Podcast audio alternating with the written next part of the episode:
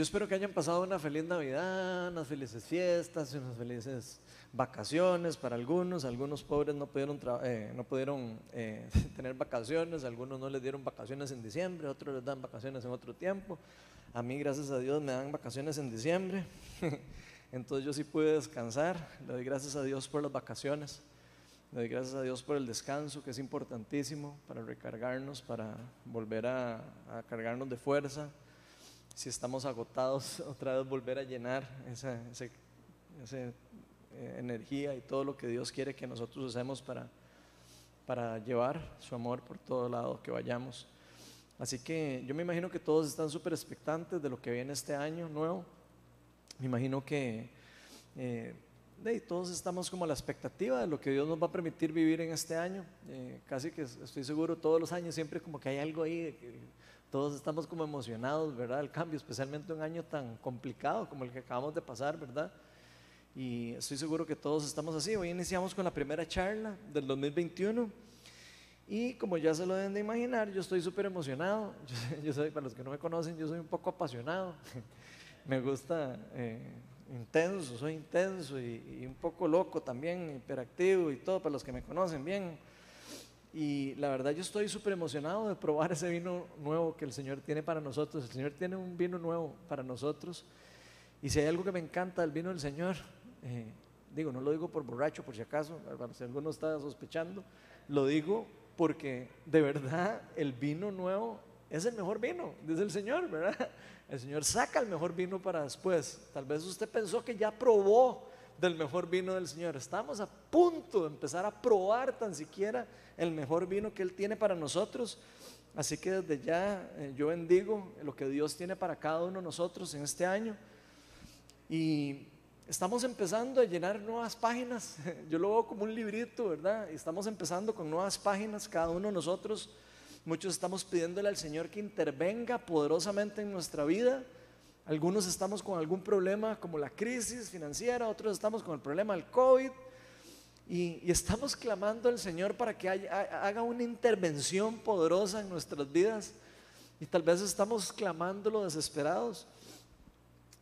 Algunos creemos que ya se quiere, que algunos queremos que ya se acabe esto del COVID de verdad, eh, para muchos ha sido cansado, muchos estamos sin trabajo, otros están pasando por complicaciones de salud súper, súper peligrosas, incluso, incluso.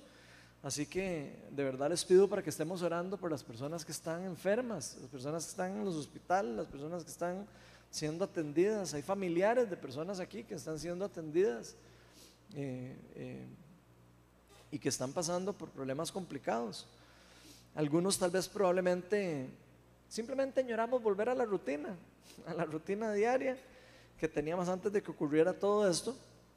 Pero si pensamos en esto último que les acabo de decir, de estar pensando en volver a esa rutina y todas estas cosas, yo no sé si ustedes han hecho las, siguientes preguntas. ¿En verdad queremos eso?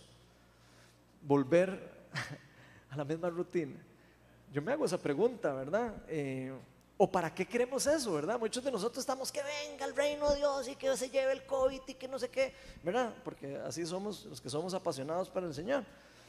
Y, yo me pregunto, ¿para qué queremos eso? ¿Queremos eso solo para volver a lo mismo, a la misma rutina? ¿O ahora queremos empezar con, nuestras, con nuevas fuerzas, con un enfoque diferente, con cosas que hemos aprendido? de esto que hemos estado viviendo.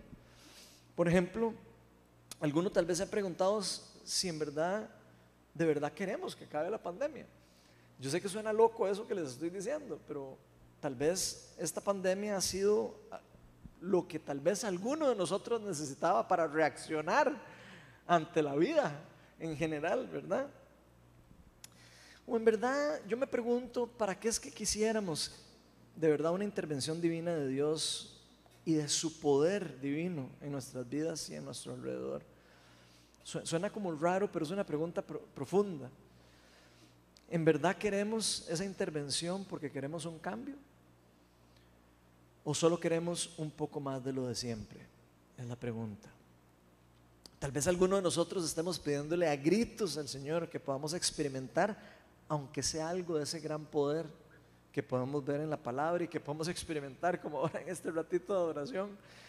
Hay cosas que ocurren a nuestro alrededor que nos hacen pensar a, muchos de nosotros, estoy seguro, uy, si tan, tan siquiera tuviera un poquito del poder de Dios para poder cambiar esto o lo otro, ¿verdad? Que tenemos alrededor, esto o aquello. Y me gustaría que pensemos por un momento, ¿qué haríamos si Dios nos concede eso? ¿Qué haría usted si Dios hoy le dijera, le voy a conceder el poder mío para que cambie lo que quiera? Nada más piensen por eso por un momento. ¿Qué haríamos con ese poder en nuestras manos? ¿Qué haría usted? ¿Qué haría yo? ¿Cuántos creen que usarían ese poder para cambiar los resultados de una elección presidencial? Digo, pónganse a pensar por un momento. ¿Para qué queremos el poder de Dios? Algunas personas tal vez quieren de verdad intervenir en una elección. Tal vez otros quieran intervenir en un gobierno o en un algo que esté ocurriendo alrededor para cambiar leyes, para cambiar gobiernos enteros de una vez por todas. Me imagino que más de uno, ¡ah! que le caiga fuego, ¿verdad? Todo, me imagino. Pero yo me acuerdo de que en el libro de Hechos de los Apóstoles hay un momento, eh, en otro pasaje que no vamos a ver hoy, en donde a Pedro lo persiguen los gobernantes y le dicen, si usted vuelve a predicar de la palabra de Dios, los vamos a matar prácticamente les dice eso. Creo que es en Hechos 4, si no me falla la memoria. Eso me acaba de venir ahora, no, no, tenía preparado. Creo que es en Hechos 4. Y lo que me llama la atención de eso es que Pedro no pidió que cayera una bomba del cielo a los gobernantes. ¿Quién se acuerda lo que pidió? Señor, quítanos el temor para poder hacer lo que tenemos que hacer, salir a predicar el Evangelio. Eso fue lo que él dijo, eso fue lo que él pidió. No pidió quiten los fariseos y quiten no sé quién y que, se cambien las elecciones y que saquen a, eso, a, Caifás. eso no fue lo que ellos pidieron. Pidieron quítanos el temor para poder, salir a hacer luz en donde hay oscuridad. Si Dios nos diera hoy mismo esa luz verde para usar ese poder sin restricción, ¿qué haríamos? Quiero que piensen en eso que, que les acabo de decir. ¿En qué y cómo lo usaríamos? Y vieran que todas esas preguntas y pensamientos fueron lo que me motivaron a titular la charla de hoy. ¿Para qué podríamos querer usar el poder de Dios? Y vamos a hacer una pequeña oración para invitar al Espíritu Santo a que nos lleve a lo largo de esta charla y, y, nos hable a lo profundo de nuestro corazón, porque créanme, yo creo que yo lo necesito y creo que ustedes también lo necesitan. Todos necesitamos realmente que Dios cambie nuestro corazón y los deseos que hay en nuestro corazón, incluso hasta con las cosas que Él nos da y el poder que tenemos en la mano dado por Él. Así que Espíritu Santo, yo, Señor, te invitamos a que seas el rey de nosotros, Señor, que seas nuestro anhelo, que seas nuestro respirar, como decían ahora en la canción, Señor. Señor, no queremos ser nosotros los que hagamos por nuestras propias fuerzas, ni tomemos decisiones nosotros, ni creamos tener la sabiduría de creer saber lo que necesitamos para vivir en este mundo como tú quieres. Nos hace falta tanto, Señor. Nuestros corazones son a veces tan engañosos que probablemente malutilizaríamos muchos el poder tuyo, Señor, si tuviéramos luz verde para hacer lo que quisiéramos. Señor, y lo que te pido es para que hoy, Señor, nos hables a nuestro corazón, Señor que este mensaje llegue no solo aquí, a los que estamos aquí, llegue a multitudes de personas, Señor, que tal vez han estado pensando en esto. Incluso países enteros donde están habiendo problemas con sus gobiernos, con sus elecciones, con todo el problema de, de lo que va a ocurrir, la incertidumbre. Señor, donde nosotros a veces creemos que la solución está en un líder, en una persona y no nos damos cuenta que la solución está en ti, Jesús. Tú eres el único, Señor, que puede realmente cambiar nuestros corazones, el único que puede cambiar un país, el único que puede transformar todo lo que hay alrededor de nosotros en una forma definitiva y no temporal, no por cuatro años, no por dos años, sino para, por una eternidad, Señor. Así que eres bienvenido a este lugar, Señor, y derrámate, Señor, y que simplemente que se abran nuestros ojos y se abran nuestros oídos espirituales. Todo esto te lo pedimos en el nombre de Jesús. Amén. Bueno, gente, hoy vamos a estar en el libro de Hechos de los Apóstoles, no vamos a estar en el capítulo 4, porque ya les dije que eso salió ahí. Vamos a estar en el capítulo 8 del libro de Hechos de los Apóstoles. Y para los que traen Biblia pueden sacarla o pueden sacarla en el celular o ahí se las van a estar proyectando en la pantalla, a los que están en línea o aquí a los que están en presencial. Dice así, Hechos 8 del 4 al 25. Es largo este pasaje, así que tengan paciencia. Las charlas mías son largas, así que aguanten y profundo.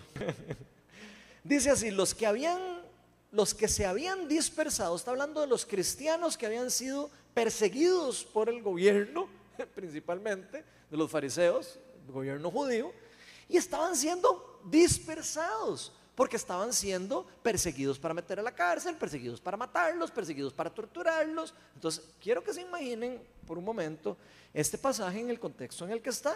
Los que se habían dispersado predicaban la palabra por donde quiera que iban. Felipe bajó a una ciudad de Samaria y les anunciaba al Mesías. Al oír a Felipe y ver las señales milagrosas que realizaba, mucha gente se reunía y todos prestaban atención a su mensaje. De muchos niños, los espíritus malignos salían dando alaridos y un gran número de paralíticos y cojos quedaban sanos. Y aquella ciudad se llenó de alegría. Esa es la intervención divina del reino de Dios. Desde antes, ya desde antes, había en esa ciudad un hombre llamado Simón, que jactándose de ser un gran personaje, Practicaba la hechicería y asombraba a la gente de Samaria. Todos, desde el más pequeño hasta el más grande, le prestaban atención y exclamaban, este hombre es aquel al que llaman el gran poder de Dios. Lo seguían porque, porque por mucho tiempo los había tenido deslumbrados, o sea, los, tenía así como a todos con atención, a ver qué es lo que hacía el hechicero. Todos los tenía deslumbrados con sus artes mágicas. Pero cuando creyeron a Felipe que les anunciaba las buenas nuevas del reino de Dios y el nombre de Jesucristo, tantos hombres como mujeres se bautizaron. Simón mismo creyó y después de bautizarse seguía a Felipe por todas partes, hablando de los grandes milagros y señales que veía. Cuando los apóstoles que estaban en Jerusalén se enteraron de que lo, casi que le agregaría yo ahí, no, es que soy un hereje, es que sé, que sé que lo están pensando. Desde que se enteraron de que hasta los samaritanos, hasta los samaritanos habían aceptado la palabra de Dios, les enviaron a Pedro y a Juan. Prácticamente que eso es así, ¿verdad? Estos al llegar oraron por ellos para que recibieran el Espíritu Santo, porque el Espíritu Santo no había descendido sobre ninguno de ellos, solamente habían sido bautizados en el nombre de Jesús. Entonces Pedro y Juan les impusieron las manos y ellos recibieron el Espíritu Santo. Al ver Simón, ojo que Simón es el hechicero, ¿verdad? Al ver Simón que mediante la imposición de las manos de los apóstoles se da el Espíritu Santo, les ofreció dinero y les dijo, eh, les ofreció dinero y les pidió, denme también a mí ese poder, vean el hambre de poder Denme a mí también de ese poder para que todos a quienes yo les imponga las manos reciban el Espíritu Santo. Y esto es Pedro probablemente hablando de vuelta. Que tu dinero perezca contigo, le contestó Pedro. Ahí están, ven, no me lo inventé. Porque intentaste comprar don de Dios con dinero. No tienes ni arte ni parte en este asunto porque no eres íntegro delante de Dios. Por eso arrepiéntete de tu maldad y ruega al Señor. Tal vez te perdone el haber tenido esa mala intención. Veo que vas camino a la amargura y a la esclavitud del pecado. Rueguen al Señor por mí, respondió Simón, para que no me suceda nada lo que han dicho. Después de testificar y proclamar la palabra del Señor, Pedro y Juan se pusieron en camino de vuelta a Jerusalén y de paso predicaron el Evangelio en muchas poblaciones de los samaritanos. O sea, dijeron, si, ellos también van a creer, entonces fueron a predicar más por Samaria. Prácticamente eso es lo que está pasando en ese pasaje. Hoy me gustaría que reflexionemos acerca de tres pasajes. Obviamente hay montones más cosas que podemos aprender, pero me voy a ver en realidad que vamos a ver hoy es que algunos podríamos querer usar de Dios. Atención. serio, eso no es un juego. Hechos 8 del 9 al 10 dice que ya desde antes había en esa ciudad un hombre llamado Simón, ¿verdad? Que se jactaba de ser un gran personaje. Acababa la hechicería, asombraba a la gente de Samaria. Y, y todo el mundo, desde los pequeños hasta los grandes, iban a ver las cosas asombrosas que hacía.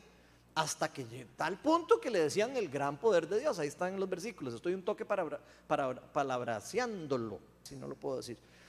Después, si nos vamos a Hechos 18 al 18, del 18 al 19, dice después que al ver Simón que mediante la imposición de manos, de, pasaba como casi que abra cadabra, ¿verdad? Que es lo que él estaba acostumbrado a hacer. Entonces les ofreció dinero. Yo quiero ese mismo poder. Probablemente dijo, yo quiero el verdadero poder. Muy probable. Quién sabe qué tipo de engaños hacía este hechicero. Y donde ve el poder de Dios moverse, transformar corazones, personas arrepintiéndose y bautizando, dijo, yo quiero eso. La pregunta es, ¿para qué quería eso? ¿Para qué quería eso? Y yo creo que leyendo el pasaje podemos asumir varias cosas. A le gusta que uno asuman, pero a mí me gusta asumir para hacerlo más entretenido también. Es que Simón ya había estado utilizando algún tipo de poder, ¿verdad? Pues se puede casi sacar de ahí. Pero por supuesto no era el poder de Dios estaba acostumbrado a, manejar o usar o utilizar, como ustedes lo quieran poner sino que venía directamente del reino de las tinieblas, totalmente contrario al poder del reino de Dios. Lo que estamos viendo no lo dice, es muy probable que Simón incluso ganara algo de platilla con eso. Casi que se los puedo asegurar. Si ustedes leen todos los libros de cuenta que los hechiceros y todos ganaban plata con eso. Los usaban incluso como oráculos y cosas así. Entonces probablemente se estaba ganando una platilla.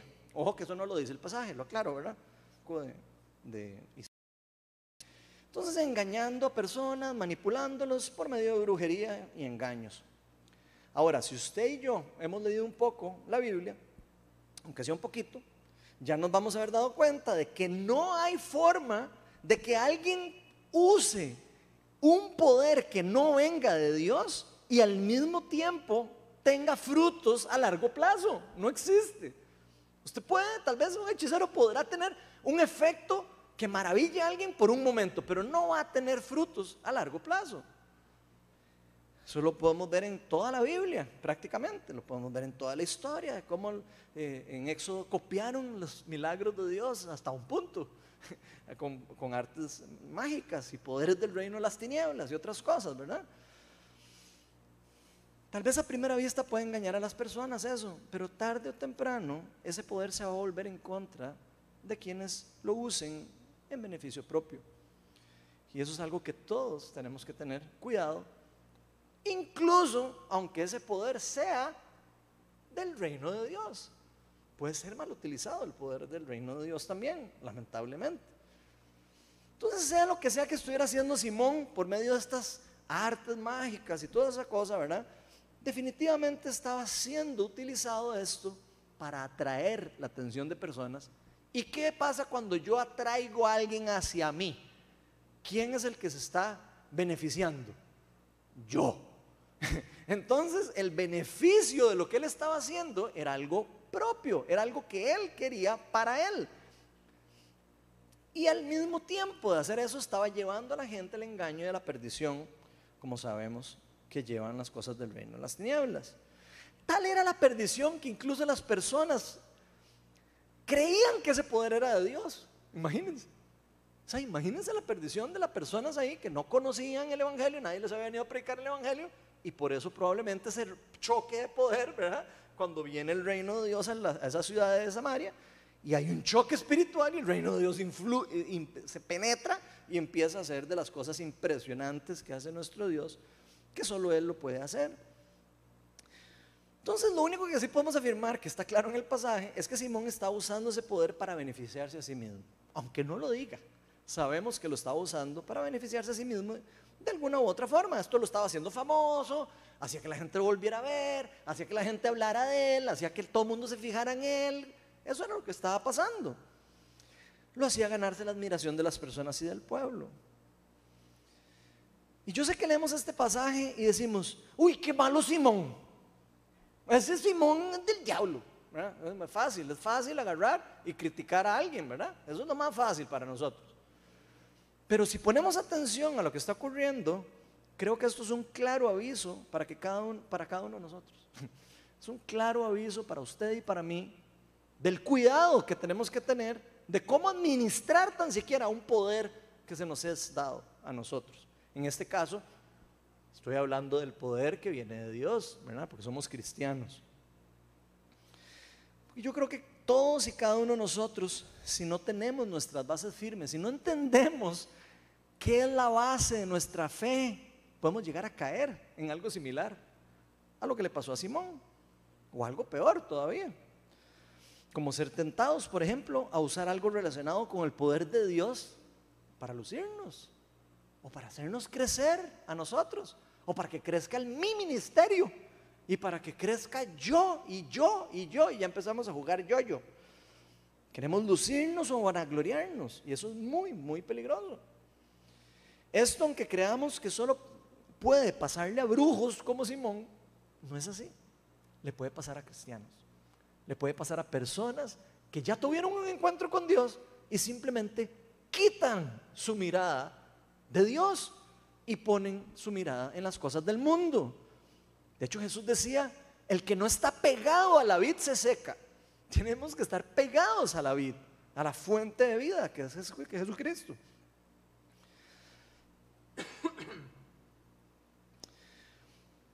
Y yo creo que es común que Satanás quiera tentarnos, incluso a los cristianos. De hecho, le debe gustar más tentar a los cristianos, obviamente.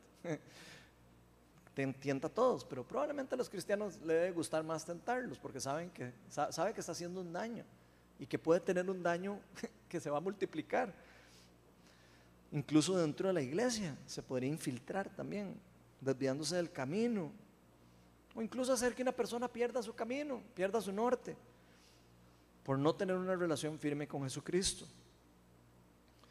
Por ejemplo, ¿qué pasa si nos dejamos engañar nosotros por el enemigo? Y empezamos a enfocarnos, por ejemplo, en usar los regalos que Él nos ha dado, todos los dones naturales y sobrenaturales que Él nos ha dado, y empezamos a, usarlos para nuestro propio beneficio. ¿Qué podría pasar con eso?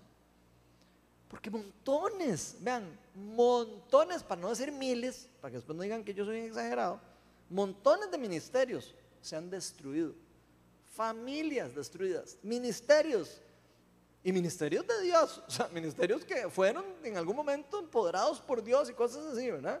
Fueron que se pierden o que perdieron el enfoque y pusieron sus ojos en lo terrenal y en las cosas que no son importantes para Dios y dejaron que todo eso se cayera y se destruyera. ¿Cuántos ministerios, por ejemplo, de adoración creen ustedes que se han separado? Y destruido por el ego de un líder. Personas que están siendo utilizadas por Dios, personas que están siendo empoderadas por el Espíritu Santo, ya vieron el poder que tiene la adoración, cuando el Espíritu Santo se fluye a través de, su pueblo. Si nosotros no, no sabemos qué es lo que estamos haciendo, si no tenemos cuidado, incluso podemos ser tentados a que ese poder nos tiente a poner los ojos en cosas que no son importantes y empezar a creer que somos nosotros los importantes. Incluso, por ejemplo, voy a poner un ejemplo así, sin, ser así muy rat, pero vamos a poner ejemplo de Fito. Imagínense que Fito se creyera, ah, es que cuando yo toco y le hago así el tamborcito, es que ahí cuando se mueve Dios. Digo, hay personas que tienen ese don. Y todos lo sabemos. Hay personas que tocan la guitarra y ya está, y cae el reino de Dios porque tienen ese don. Dios les ha dado ese don. Pero ese don Dios no nos se los da, ni nos los da a nosotros para nosotros vanagloriarnos, ni para nosotros jugar de vivos, ni para nosotros creernos en la gran galleta del mundo. Nos los da para beneficio del cuerpo de Cristo. Pero personas, lamentablemente, podemos caer en tentación y en ambición y en vanagloria. Entonces yo me pregunto, ¿para qué estamos usando el poder de Dios en las áreas en donde servimos? Vamos al ejemplo de la iglesia a donde usted está sirviendo, a donde usted le gusta servir. ¿Cómo está usted administrando el poder que Dios está poniendo en sus manos? O como yo, me hago yo la pregunta a mí, me la tiro de vuelta. Usted, Ronald, ¿cómo está usted administrando eso? ¿Lo estamos administrando bien?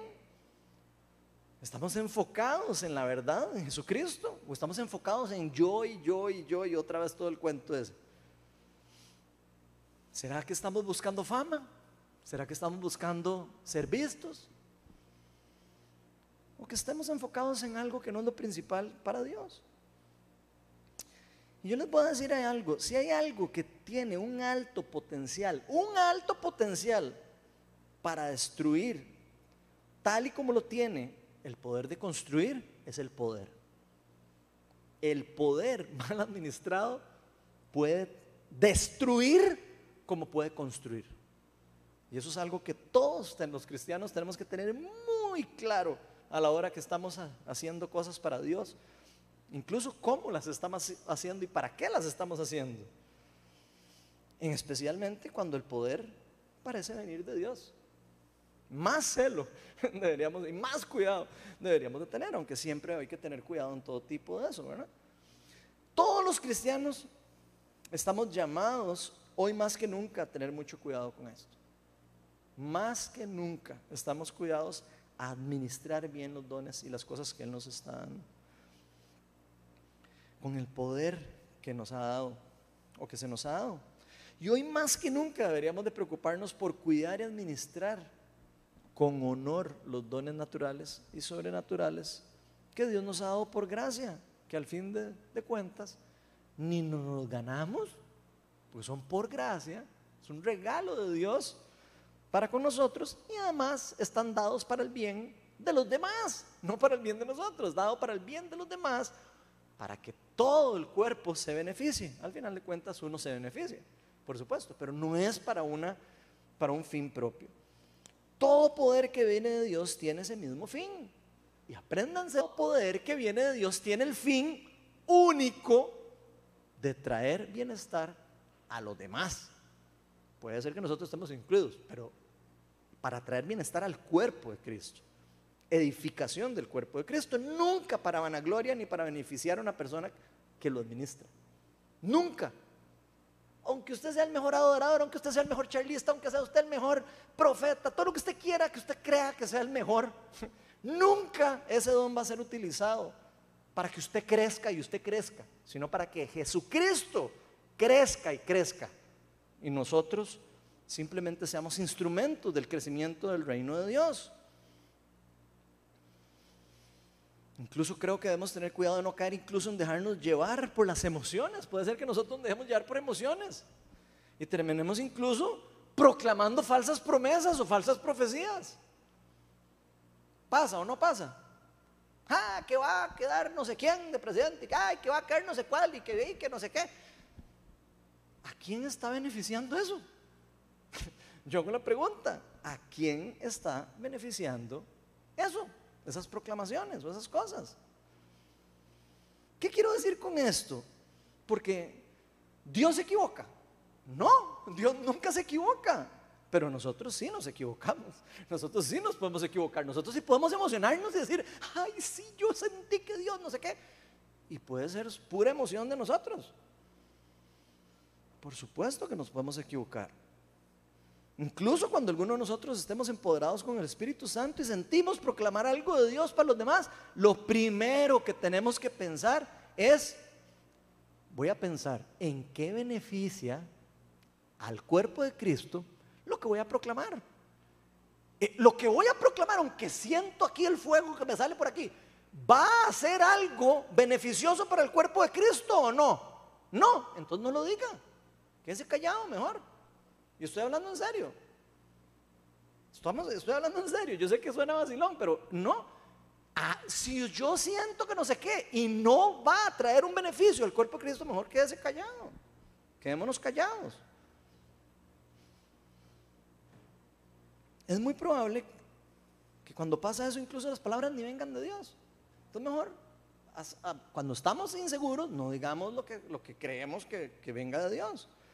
Ahora, si estamos seguros, por supuesto vamos a proclamarlo y por supuesto vamos a profetizar si, estamos ungidos o estamos tocados por el Espíritu Santo, lo que sea. No estoy diciendo que no tengamos que profetizar, ¿verdad? Por si acaso. para que no me malinterpreten. Lo que significa es que debemos de pensar demasiado bien el verdadero beneficio de lo que estamos proclamando, de lo que estamos haciendo, de lo que estamos diciendo, de lo que vamos a decir. ¿Quiénes están beneficiando con esas palabras? Habría que estudiar cada caso, pero usted póngase a analizar palabras que se dicen y empiece a preguntar, ¿eso en qué beneficia? ¿Eso en qué beneficia? ¿Eso en qué beneficia? Ah, bueno, no sé si beneficia, bueno, que sí está bien. ¿Trajo un beneficio? Sí, no, trajo un beneficio, entonces no era de Dios. Así de sencillo. Y quienes se perjudican, si nosotros proclamamos una verdad, que, oye, perdón, si, ¿quiénes se, se perjudican si nosotros proclamamos una mentira?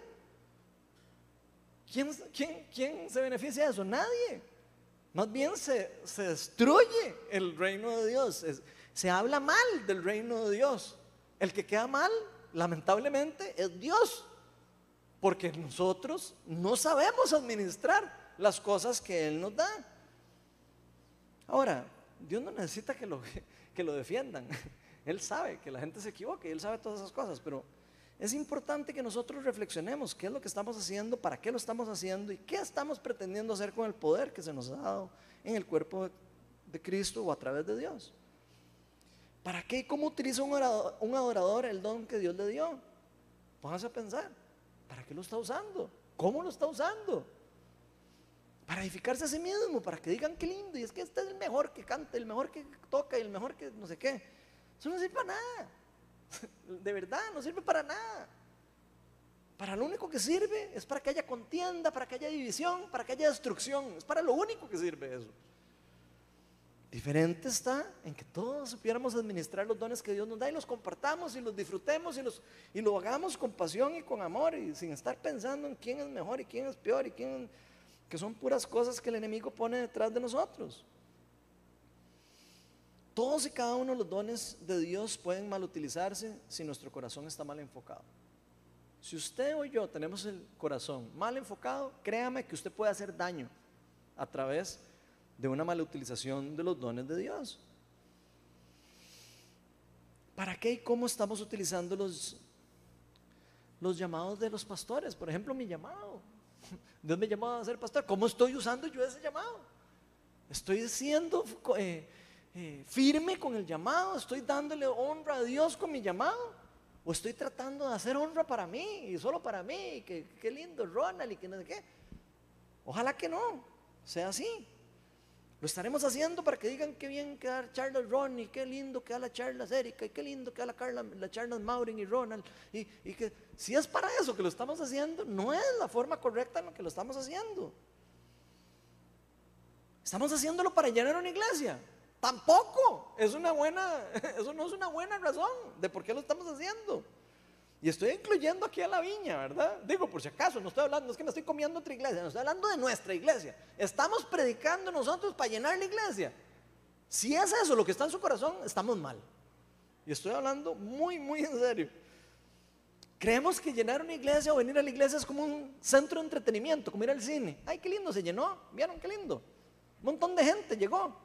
Vean, ¿de qué sirve que llegue un montón de gente si el corazón de la persona está totalmente perdido? Si las personas están solo queriendo vanagloriarse a sí mismas. Ahora, diferente si quieren venir a transformar su corazón, a darse cuenta que somos pecadores todos, que todos necesitamos de Dios y gloria a Dios y que vengan, que me enseñen y que me ayuden y que yo pueda ayudar a otros también a lo que yo he caído y lo que he ayudado. me explico, o sea, ¿para qué es el cuerpo de Cristo? Nunca es para vanagloriarse. Es para crecer juntos, para, que, para caminar juntos. Es una familia en crecimiento. No para llenar cuatro paredes y llenar un lugar y decir, ay, que tenemos la iglesia más linda y la Guasima. Eso no sirve para nada. Más que para jugar de vivos, sinceramente. Ojalá que eso no sea lo que nosotros estemos experimentando ninguno de los que estemos aquí. Sería muy triste. Y les aseguro que Dios no quiere que las iglesias solo engorden. Hay personas que creen que, las iglesias tienen que engordar y engordar y engordar. Y yo soy de los que creo, digo, puedo pensar diferente, yo soy de los que creo que las iglesias están hechas para engordar, pero para explotar. ¿Para explotar en qué sentido? No para destruirse, ¿verdad? Sino para explotar hacia afuera. Para que salga el Evangelio. Para que las personas salgan a proclamar el Evangelio. Se expanda el reino de Dios. no para engordar como vacas. Muy bueno, muy chiva, muy todo, sí, alimentarse y todo, pero no es la función principal. La función principal es salir a predicar el Evangelio y llevar el Evangelio hasta lo más profundo del mundo. Veamos lo que nos dice Pablo en 2 Corintios 11, del 12 al 15. Dice, pero seguiré así que hago. Ahí lo estaban criticando todos los que decían que eran mejor que él y todo. Digo, porque en la iglesia de la Biblia, ¿verdad? También habían roces entre los pastores y entre los apóstoles y entre todos. Digo, pues si no sabía, habían celos y contiendas y cosas raras que no deberían de haber, ¿verdad? ¿Por qué? Porque se enfocaban en otras cosas. Y como ahora nos enfocamos en otras cosas. Entonces, lo que dice Pablo, pero seguiré haciendo lo que hago a fin de quitar todo pretexto a aquellos que, buscando una oportunidad para hacerse iguales a nosotros, o sea, tratando de imitar a los apóstoles o tratando de imitar, y ojo que no estoy diciendo que entonces el apóstol y que no sé qué, no. Estoy hablando, véanlo como un líder general. Tratando de imitar a un líder o a cualquier persona. Pónganlo así, no lo, no lo eleven ni siquiera a la palabra apóstol porque ya empieza otro montón de gente a pensar cosas rarísimas. Entonces, buscando una oportunidad para hacerse iguales a nosotros, se jactan de lo que hacen. Tales individuos son falsos apóstoles, falsos obreros, estafadores que se disfrazan de apóstoles de Cristo. Y no es de extrañar, ya que Satanás mismo se disfraza de ángel de luz. Por eso no es de sorprenderse que sus servidores se disfracen de servidores de la justicia. Su fin corresponderá, corresponderá, eh, corresponderá con lo que merecen sus acciones. Pablo dirigiéndose a la iglesia de Corinto. Y yo creo que siempre va a existir la posibilidad de que alguno de nosotros nos alejemos de la verdad. Y el que cree que no se puede alejar de la verdad, de una vez le digo, vaya y arrepiéntase, porque todos, cualquiera de nosotros, nos podemos alejar de la, ponemos la mirada en Cristo. Y no mantenemos esa mirada en Cristo y no vivimos en una comunión sana, en una familia sana, donde otras personas nos ayuden, donde nosotros ayudemos, donde nos vean y nos digan, mae, pucha, que Dios para crecer, poder ver nuestros errores, el carácter sea reconstruido. Pero creo que Dios nos ha dado el poder para mantenernos despiertos y atentos. Y creo que hoy la charla de Dios es parte de eso. Estamos empezando un nuevo año y Dios quiere despertarnos. Tal vez estamos medio dormidos con el COVID y con todo eso. Y hemos estado ahí como, como tontillos, digo yo, ¿verdad? A veces. Al rato ya viendo mucho Netflix y mucha cosa en la casa, encerrados. Y tal vez lo que falta es que nos enfoquemos en nuestro Señor Jesucristo y no en las personas del mundo. No en cómo lo hace este, cómo lo hace el otro. ¿Cómo, lo, cómo Dios me llamó a mí a hacerlo y qué estoy haciendo yo con eso? Y punto. No compararnos con otros. Y ojalá que este nuevo año todo el enfoque de nosotros sea en Cristo. No en cómo lo está haciendo Anthony, cómo lo está haciendo Ronald, cómo lo está haciendo el otro. Que sean ejemplos, pero no que sea para celarse de eso, sino que sea para construcción de lo que Dios está haciendo en nosotros. Porque hay un solo Dios verdadero, un solo digno de seguir y uno de adorar, y esa persona se llama Jesús. No existe ningún otro, ni va a existir. Por más chiva los dones que vean de las personas. La segunda realidad es que algunos podríamos querer usar el poder de Dios solo para seguir en la misma rutina de siempre. Hechos 8, 18 al 23 dice que Simón, después de ver todo eso de la imposición de manos, van a poner en la pantalla, pero no lo voy a leer todo, les dijo, déme de ese poder, yo quiero de ese poder. Ojo que ya se había bautizado, ¿verdad? Y dice que después de haber creído, ¿verdad? Digo, se pongan atención al pasaje. Ya se había bautizado y después otra vez ya está en lo mismo, otra vez, en segunditos después, ya está otra vez poniendo los ojos en el mundo. Y Pedro le llama la atención, que tu dinero perezca contigo. Intentaste comprar el don de Dios con dinero. No tienes ni parte, ni arte ni parte en este asunto porque no eres íntegro delante de Dios. O sea, tu son está desalineado con Dios. De nada sirve que usted se bautice, que se tire agua, que vaya a la iglesia todos los días, que haga todo lo que usted quiera, que rece todos los días, que agarre la Biblia y se la lea todos los días, si usted no está permitiendo que el Espíritu Santo toque su corazón y le ayude a usted y a mí y a cada uno de nosotros a arrepentirnos de nuestros pecados y a cambiar para ser personas de bien. De nada sirve. De nada sirve. Usted puede ir a todos los discipulados que usted quiera, usted puede ir a todos los grupos de adoración, usted puede ir a todo lo que usted quiera. Si su corazón no está enfocado en Dios, usted se va a ir por un camino alejado de la verdad. Y punto. Lo quieran creer o no lo quieran creer. Es lamentable. Y lo sabemos y aún así todos vamos ahí, ¿verdad? Porque digo, me incluyo. Nosotros caemos en la trampa cada rato.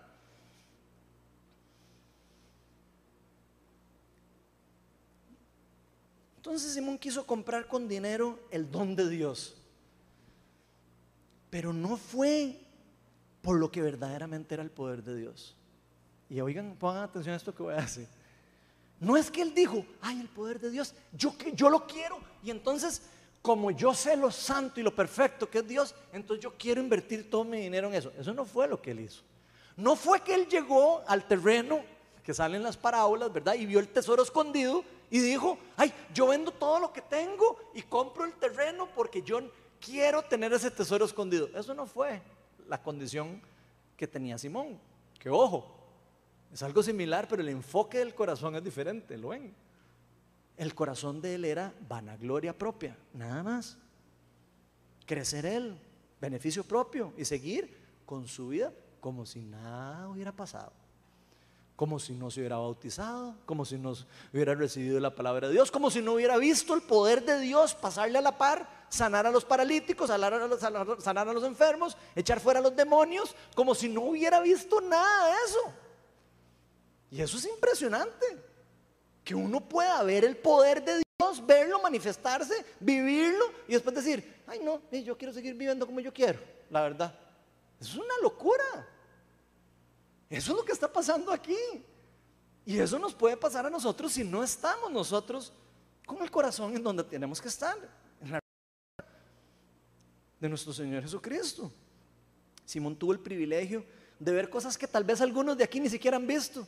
¿Quiénes de aquí han visto a alguien echar fuera un demonio y que una persona sea sana? Levánteme la mano.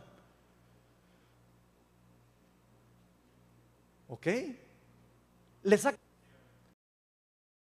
eso y uno diga, ay, sí, voy a seguir mi vida como si nada. Después de ver a alguien que sacó, se fue un demonio de no, de no, sé qué, de infidelidad o no sé qué, y que de repente la persona se sanó y se le torció el brazo y se le. O sea, es imposible ver eso y decir, ah, no, yo voy a seguir con mi vida como, como estaba haciéndolo. Ya, ya quiero volver a lo mismo siempre. Es una locura pensar así. Eso es lo que estaba pasando con Simón. Ojalá no pase con nosotros. ¿Cuántas personas se habrán bautizado en el mundo por algo lindo que experimentaron y que qué chido, y que una eh, experiencia linda con Dios y luego siguieron sus vidas como si nada hubiera pasado? ¿Cuántas personas en el mundo? Y ojo con esto, porque la actitud de Simón nos enseña que no todo el que se haya bautizado, que no todo el que dice que cree en Jesús, cree en Jesús de verdad y vive a Jesús y está sometido a Jesucristo a su señorío, a su llamado. Realmente ni entendió lo que hizo. Probablemente se metió en el río y salió como si nada, como si hubiera sido bañarse, nada más. Sin entender que se trata de una relación con nuestro Creador. Una relación personal, algo que yo no puedo recibir de otra persona.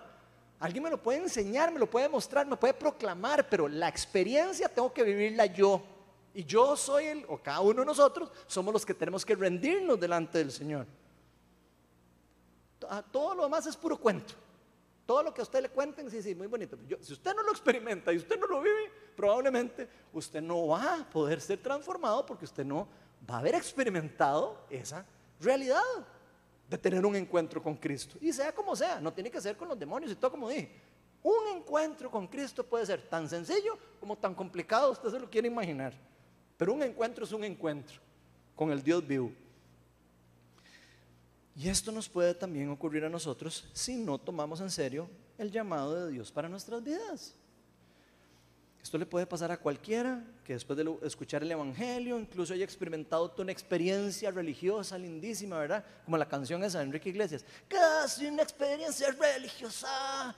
O sea, después de toda esa experiencia y todo, si esa experiencia no le cambia a usted la vida, si usted no es transformado, usted puede caer al piso diez veces pegando brincos como un pescado, como usted quiera, por el poder y por todo lo que usted quiera, que si usted se levanta de ahí como el mismo de antes, de nada sirvió. Entonces, no es lo más importante esa experiencia, lo más importante es la relación con nuestro Señor Jesucristo. Que digerir en el corazón lo que realmente significa vivir para Cristo. Y no querer seguir con la misma forma de vida y la misma rutina de siempre. Sería muy triste. Porque para eso no murió Jesús en la cruz. Jesús no murió en la cruz para que usted y yo nos metiéramos en un río, nos saliéramos y después siguiéramos igual. Para eso no, para eso no murió. Hay gente que cree que si es así. Ah, sí, yo me bautizo a la iglesia y ya. Ya, ya, ya, ya yo cumplí. Y no se trata de eso, no se trata de cumplir. Nadie puede cumplir los estatutos de Dios por su propia cuenta. Solo Dios en nosotros es el único que puede cumplir eso. Solo Jesucristo puede restaurarnos, justificarnos delante de Dios. No se trata de obras de nosotros, no se trata de lo galleta que seamos, no se trata de nuestras obras, se trata de la obra divina del Espíritu Santo. Y Cristo murió en la cruz y resucitó para darnos la posibilidad a usted y a mí de una transformación. El mismo Jesús se topó con casos similares con los fariseos que rechazaban sus enseñanzas. lo, podemos ver en montones en los evangelios. Cuando rechazaban al mismo Dios que ellos mismos decían seguir. Y era de la boca para afuera. Vean lo que dice Juan 5, 37 al 42. El, hablando. El Padre mismo que me envió ha testificado a mi favor. Ustedes nunca han oído su voz ni visto su figura, ni vive su palabra en ustedes. Vean lo serio lo que está diciendo Jesús a los fariseos, ¿verdad? A los maestros de la ley, a los más expertos en religión, si lo quieren hablar así, de que había en la época, ¿verdad? Ni, ni vive su, su palabra en ustedes, porque no creen en aquel en el que me envió. Ustedes estudian con diligencia las escrituras. Yo agregaría, y van a la iglesia, a la sinagoga, y van a hacer todas esas cosas, y dan a los pobres, y hacen todo lo que ustedes quieran. Estudian con diligencia las escrituras porque piensan que ellas hayan vida eterna. Y son ellas las que dan testimonio en mi favor. Sin embargo, ustedes no quieren venir a mí para tener esa vida. No quieren venir a mí a tener esa vida. No quieren tener un encuentro conmigo. Casi que me lo imagino llorando diciendo eso. La gloria humana no la acepto, dice Jesucristo, pero a ustedes los conozco y sé que no aman realmente a Dios. Vean las palabras de Jesús. Por eso nuestra oración debería ser que Dios toque nuestros corazones, que nos, se nos sea revelado Cristo cada vez más a nosotros, cada vez más profundo. Que nosotros podamos experimentarlo, vivirlo y poder realmente decir, el Espíritu de Dios me hace a mí saber que yo soy hijo de Él. Porque puedo sentirlo, puedo vivirlo. Es parte de mí. Me llama, me lleva, me trae, me para, me corrige. Tú le haces saber al que es salvo que es salvo. El mismo Espíritu le dice a usted o a mí, cuando tiene que hacer algo, no lo haga. Y cuando tiene que hacerlo, hágalo. Es el Espíritu de Dios en nosotros, la esperanza de gloria, dice Pablo. Porque luego de haber tenido un encuentro con Cristo y su Evangelio, nosotros no podemos seguir en la misma rutina. No podemos seguir en la misma rutina de, siempre, ni de antes de conocer a Jesucristo. Y yo lo que oro es que Dios cambie nuestros corazones, nuestro carácter y lo dejemos cambiarlo, porque Él tenemos que permitírselo a Él para que Él nos cambie. Tenemos que humillarnos, nuestro, nuestros egos, morir a nuestros egos y decir, yo quiero que me cambies, aquí estoy, cámbiame. Tenemos que dejarlo entrar, que limpie nuestro carácter, que lo lime y si nos tiene que limar con otras personas, que nos lime, pero que nos haga crecer y cada día a ser más humildes y nos lleva a una profunda, a un profundo estado de cambio de nuestra forma de vivir. Ya para terminar el último punto, la tercera realidad es que otros podríamos querer usar el poder de Dios para lo que verdaderamente lo envió. Y pongan atención porque esto es lo más importante de toda la charla. Hechos 8, del 4 al 8, empezaba el pasaje. Voy a terminar como empieza el pasaje. Dicen los que dispersados predicaban la palabra por donde quiera que iban. Felipe bajó a una ciudad de Samaria y les anunciaba al Mesías. Al oír a Felipe y ver las señales milagrosas que realizaba, mucha gente se reunía y prestaba atención a su mensaje. Muchos endemoniados espíritus malignos salieron dando alaridos y un gran número de paralíticos y cojos quedaban sanos. Y aquella ciudad se llenó de qué? De alegría. Ese es el fruto. El gozo es uno de los frutos del Espíritu Santo. Digo, ahí se ve el fruto de lo, de lo que era de Dios y de lo que no es de Dios. Finalmente vemos este buen ejemplo de Felipe, discípulo de Jesús. Y si lo vemos bien, Felipe ya no estaba viviendo la misma vida que tenía antes. Felipe había salido de su, pueblo y se había ido a Samaria o a una ciudad de Samaria. Pero los que no saben, Samaria era, se la brincaban para pasar de un lugar a otro antes de pasar por Samaria. Porque se odiaban, porque eran judíos que se habían cruzado con otras, con otras, eh, eh, con otras eh, razas o con otras, con otras culturas. Entonces para ellos los samaritanos eran unos, pues, eran unos así, los habían, ¿cómo se llama eso? Cuando alguien lo sacan de la iglesia. ¿Ah? Bueno, no es desterrado, es otra cosa. Ya se me olvidó cuál es, pero bueno, ya me entendieron. Lo importante es que los habían casi que excomulgado.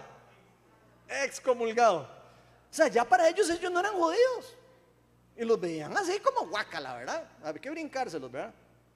Qué buen ejemplo, ¿ah? O sea, como una persona que dice tener de Dios va a ver con asco a otra persona.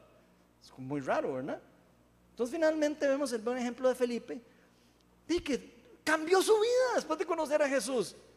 Yo no creo que Felipe andaba, anduviera por Samaria y por todos esos lados antes de conocer a Jesús. Y andando predicando las buenas nuevas y andando haciendo esas locuras, ¿verdad? Esas locuras de que hay que tener locura de la buena para poder decir, yo me arriesgo para Dios, hacer lo que sea para, hacer, para seguir su plan. Los cristianos habían sido dispersados. Y ojo, los cristianos fueron dispersados casi obligatoriamente, por si ustedes creen que fue como, ay, sí, bueno, entonces ahora vayan ustedes por ahí. No, salieron a predicar porque los iban a matar. Si no, se hubieran quedado ahí probablemente. Lamentablemente así somos, todos. Por eso pongamos mucha atención cuando Dios permite que pasemos por persecuciones o dificultades que nos fuercen a un cambio. Pongamos atención a eso. Porque a los discípulos los tuvieron que sacar a la fuerza para llevar el Evangelio a otras naciones. Y yo me pregunto, ¿podrá ser esto que estamos viviendo algo que nos esté sacando de la comodidad? Algo que nos esté abriendo, los ojos y decir, ¿de qué? Pensamos que la vida iba a ser así siempre, la, misma cosa siempre. Yo me hago la pregunta. Al rato Dios está permitiendo que esto ocurra para que salgamos a hacer, hagamos cosas diferentes. Tal vez no podamos salir en algunas cosas, podemos hacer otras cosas. Entonces tal vez Dios quiere, tal vez, estoy diciendo, antes de que digan que estoy inventando, estoy nada más pensando que podría ser, ¿verdad? Que Dios estuviera teniendo un plan más grande de lo que nosotros de poca vista podemos ver. Probablemente sea que hemos estado muy cómodos. ¿Cuándo ustedes han visto una iglesia así? Nunca. Ah, pero ahora con esto, ¿qué está pasando? Está moviéndose. Incluso se está viendo quiénes son cristianos, quiénes no son cristianos. ¿Qué piensan? ¿Qué están haciendo? Están ayudando a otros. Ahí es donde se ve eh, el fueguito, donde lo pone uno en el horno, a ver qué es lo que es, si es un pavo o si es una lagartija, al final. Que por cierto, dice que las iguanas saben parecido al pollo, yo no lo he probado, pero uno podría darse cuenta de quién es uno al fuego, ¿verdad? Ahora, Felipe estaba siguiendo el verdadero llamado de Dios de predicar el Evangelio, echando fuera demonios, sanando a los enfermos, echando, eh, enseñando a personas a seguir a Cristo. Y podemos ver cómo luce un fruto de un ministerio empoderado por Dios y de una administración del poder de Dios de una forma correcta. Podemos ver lo que cómo se ve la proclamación del Evangelio yendo de la mano con la demostración del reino de Dios. ¿Cómo puede romper estructuras religiosas? ¿Cómo puede romper estructuras demoníacas? ¿Cómo puede romper estructuras de brujería y todo y cambiar todo un ambiente? Con solo el hecho de que Dios y el reino de Dios irrompan un lugar y personas se conviertan y podamos ver el resultado de la transformación de Dios. Ahora, no todos recibieron el mensaje, ¿verdad? Digo, no quiere decir que al que le vamos a predicar todo el mundo va a oír el mensaje, pero la que nos llamaron a nosotros es ir a predicar el Evangelio. Pero muchos, probablemente las personas que ahí se bautizaron, sí cambiaron su vida. Y que sí le entregaron a, a Cristo su vida, cambiaron su vida, de verdad. Incluso no me cabe la menor duda que el mismo Simón puede ser que después se haya arrepentido de lo que hizo. No sabemos. El pasaje no es lo suficientemente claro como para decir, ¿y se habrá arrepentido? Pareciera que sí al final, ¿verdad? como que termina ahí, oren para que no, pero no sabemos si salió de la boca para afuera o sabemos que hubo un arrepentimiento.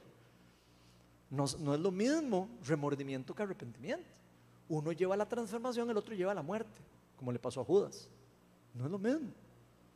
Son dos cosas que parecen lo mismo, pero tienen resultados diferentes. Uno llevan a Dios de vuelta, los otros no.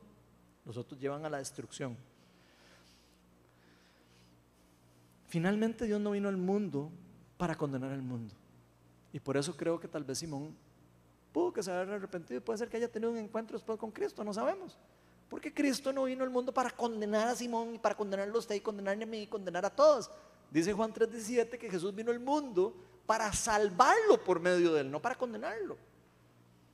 A veces creemos que Dios solo manda a condenar a todo el mundo. No, Él vino a salvar al que se había perdido. Él vino a salvar al que se pierde. Y ahí estamos incluidos nosotros que podemos perdernos, que podemos descarrilarnos. Y hay gracia para el que se arrepiente delante de Dios. No importa lo que usted y yo hayamos hecho, siempre hay gracia. Si usted se arrepiente de corazón, si es genuino lo que usted está experimentando. Lo triste es que no todo el mundo responde en esa forma positiva al llamado de Dios. Y aquí vemos como Felipe no buscaba llamar la atención hacia él. Aquí no vemos a Felipe diciendo, y entonces Felipe se volvió el más famoso. No, no. Si acaso se oye una vez, dos veces, cuando después lo teletransportan, ¿eh?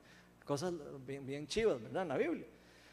Pero no vemos que Felipe buscaba su buena gloria sino más bien ejercitó esa forma correcta de, administrar el poder que se le había sido otorgado por parte de Dios.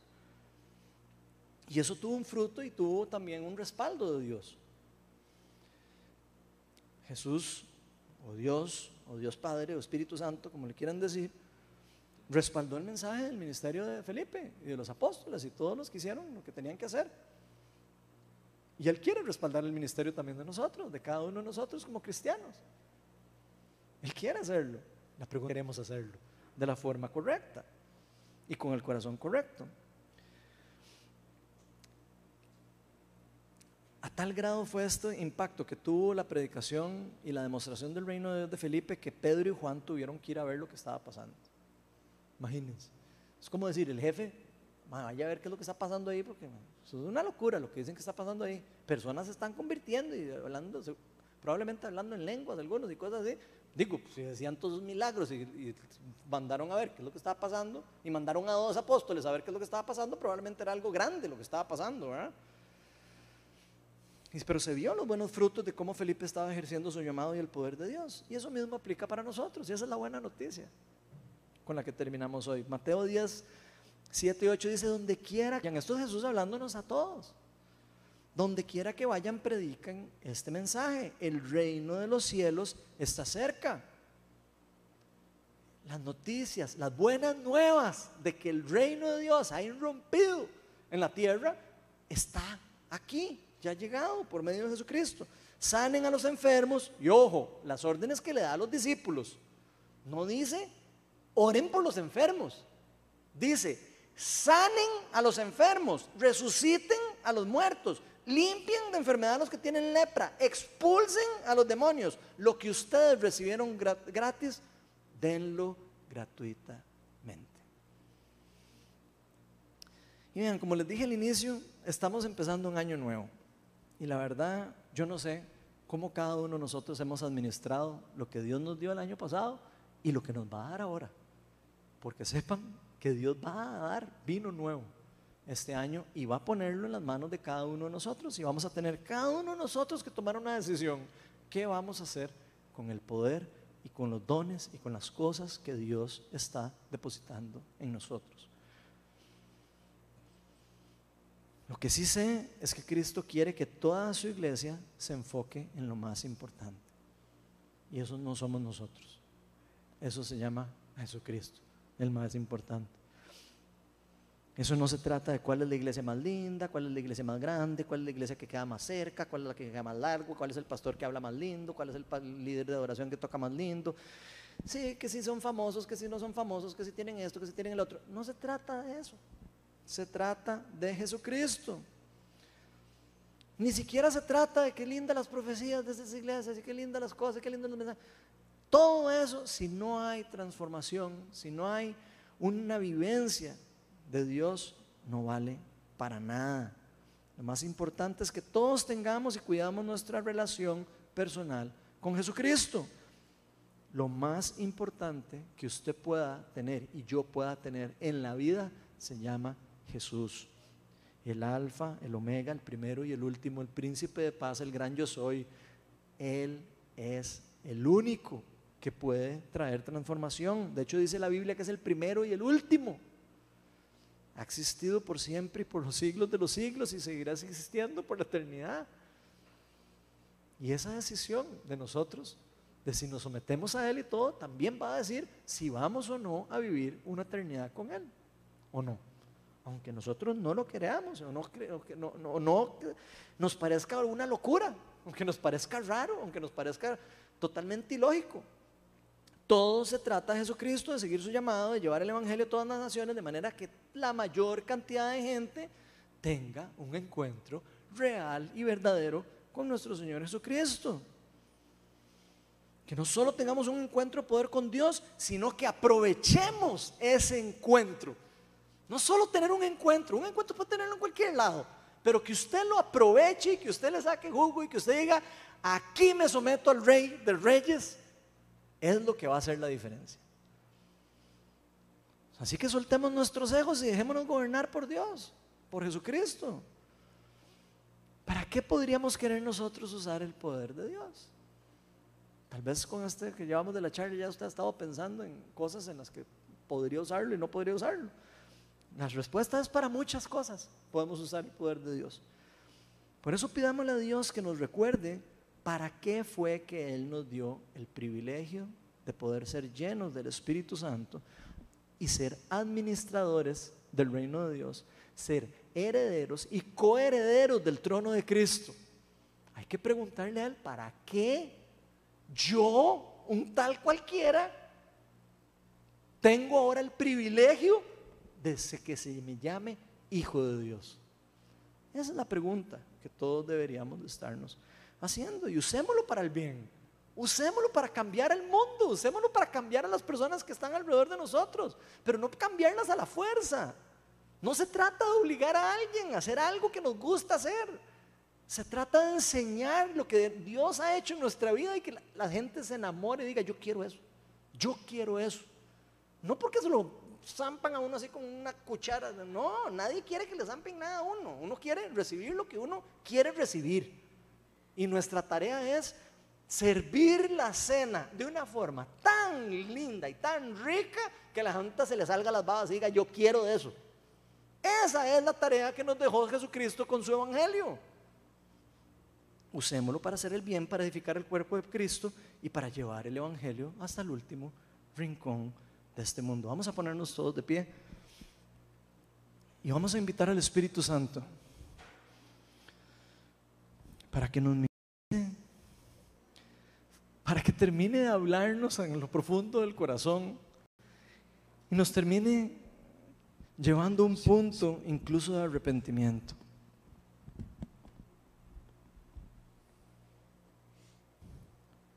No hay nada más chiva, lindo que arrepentirse. Se los digo por experiencia. No hay nada más lindo que darnos cuenta que no se trata de nosotros, que nunca se ha tratado de nosotros, que todo se trata de nuestro Señor Jesús, que todo se trata de una transformación de nuestro corazón por medio de lo que Él hace en nosotros, no de lo que nosotros queramos hacer. Si estuviera en manos de lo que nosotros quisiéramos, estaríamos listos. Pues, sin el Espíritu Santo, sin la intervención divina de Dios, tenemos la sabiduría del Espíritu Santo. Sin la intervención divina de Dios, tenemos la sabiduría, ni tenemos absolutamente nada bueno que lleve a una transformación, a un cambio, a una reedificación, a una justificación delante de la santidad de nuestro Señor de llevarnos a ese punto, de acercarnos a Él y darnos la oportunidad de conocerlo. Espíritu Santo. Señor, te pido para que tu reino descienda hoy en este lugar. Señor, abre los ojos de nuestros corazones, Señor. Ven, Señor. Trae tu reino, trae tu poder, tu amor, tu gracia. Y permítenos administrarla, Señor. Tú nos has dado algo demasiado valioso, demasiado profundo. Incluso hasta suena loco saber que nos has tomado en cuenta dentro de tu plan de salvación en el mundo. Ven Espíritu Santo y transfórmanos, Señor. Cambia nuestros corazones, Señor.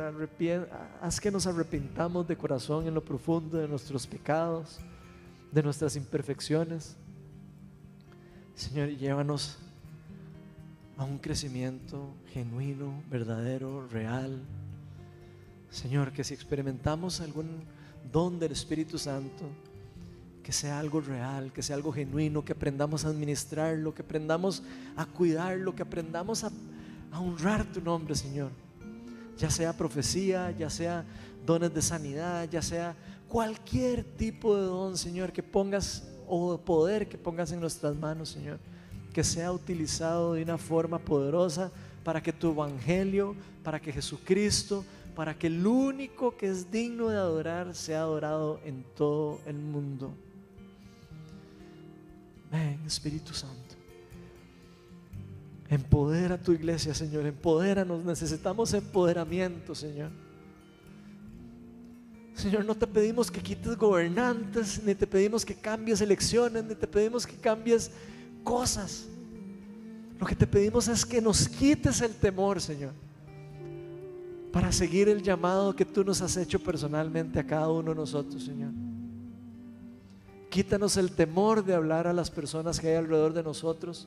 Quítanos el temor de que lo que las personas digan de nosotros. Porque no se trata de nosotros, se trata de ti, Señor. Empodéranos, Señor. Danos la humildad para saber que hay cosas malas que ocurren en el mundo y que van a seguir ocurriendo. Están profetizadas, están escritas que van a ocurrir. Yo oro, Señor, que no pidamos para que se acaben esas cosas, sino que pidamos para que podamos vivir a través de ellas empoderados con tu Espíritu Santo. Sin importar qué es lo que sea que esté yendo en contra del Evangelio, Señor, que nosotros podamos levantarnos con fe, seguir empoderados, Señor, y sin importar lo que se ponga delante de nosotros, Señor, seguir llevando tu palabra hasta el último rincón de este mundo, Señor para que todo el que está perdido, Señor, para que todo el que no ha encontrado lo más importante que hay en este mundo, Señor, que eres tú, Señor, pueda encontrar. Señor, yo oro porque hayan encuentros sobrenaturales este año, Señor. Que todos podamos experimentar cosas lindísimas, que podamos ver el poder tuyo moverse alrededor de nosotros, cosas que, que muchos no hemos visto, Señor. Y no lo pido, Señor, para que después andemos jugando vivos. Te lo pido para que podamos nosotros glorificar tu nombre. Que las personas puedan ver que hay un Dios verdadero, que hay un Dios real, que hay un Dios amoroso, que hay un Dios que quiere sanar, que quiere restaurar, que hay un Dios que quiere restaurar matrimonios, que quiere restaurar familias, que quiere restaurar países enteros, que quiere arrepentir a cada una de las personas de sus pecados. Ven, Espíritu de Dios, cámbianos, Señor. No permitas que sigamos en lo mismo de siempre, Señor. Que este año sea completamente diferente al pasado y no lo digo por el COVID. Lo digo por la forma en cómo vamos a nosotros administrar el poder que tú nos has dado y que has puesto delante de nosotros. Señor, yo pido empoderamiento como familias aquí, Señor. Las familias, los hogares que hay en este lugar, Señor. Que sean empoderados, los hijos que profeticen, Señor. Que sean personas de bien. Que si van a profetizar sean palabras reales, verdaderas del Dios vivo. Que sean palabras de edificación y no de destrucción para el cuerpo de Cristo. Que las personas puedan ser sanas por medio de las oraciones de cada uno de nosotros, Señor. Señor, que los demonios huyan de la presencia del Rey cuando estemos caminando a la par de alguien, Señor, porque saben que Cristo está en nosotros. Porque saben que tenemos el poder de Dios en nuestras manos. Y porque saben que somos personas que lo vamos a utilizar de la única forma en como tú quieres que lo utilicemos. Ven y llénanos, Señor, empodéranos y llévanos a un cambio, una transformación, un empoderamiento y que podamos probar el vino nuevo que tienes para nosotros este año, Señor. Ven y llénate. Derrámate aquí, Espíritu Santo. Adoremos al único que tiene realmente el nombre digno de ser adorado, Señor Jesucristo. Adoremos, ven, Espíritu Santo. Ven, Señor.